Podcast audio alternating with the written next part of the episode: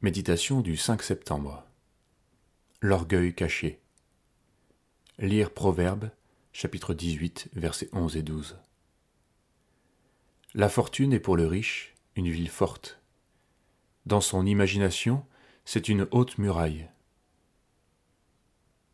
Avant la ruine, le cœur de l'homme s'élève, mais l'humilité précède la gloire.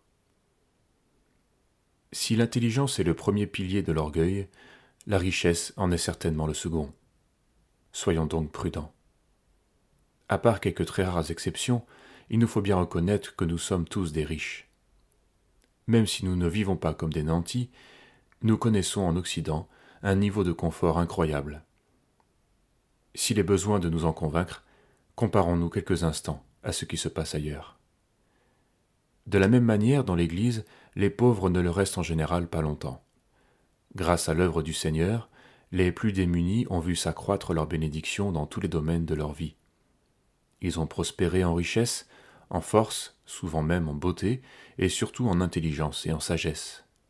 Autant de dons propres à susciter la reconnaissance et à glorifier Dieu. Malheureusement, ils sont souvent détournés de leur but et viennent nourrir l'orgueil.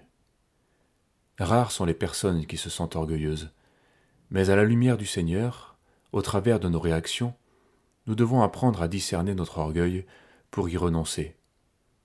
Celui-ci se manifeste par une assurance et une hauteur détestables, par le mépris, le jugement et une susceptibilité démesurée. Il se traduit également par la rivalité dans le travail, dans le sport, ou par notre aspiration à grimper l'échelle de la société ou de l'Église. L'orgueil est aussi ce sentiment de plaisir intérieur que nous parvenons habilement à cacher et qui surgit lorsqu'on nous fait des éloges ou que nous avons du succès. Après nos belles prestations, nous aimons dire, la bouche en cœur, À Dieu seul soit la gloire. Mais ces mots reflètent-ils ce qu'il y a dans nos cœurs? Nous pouvons facilement nous tromper, et le psalmiste prévient L'homme qui est en honneur est semblable aux bêtes que l'on égorge. Psaume 49, verset 12. Il m'est bon d'être humilié. Psaume 119, verset 71.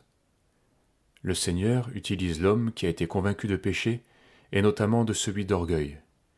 Car alors, humilié, ce dernier ne s'irrite plus, ni ne s'indigne devant l'orgueil des autres.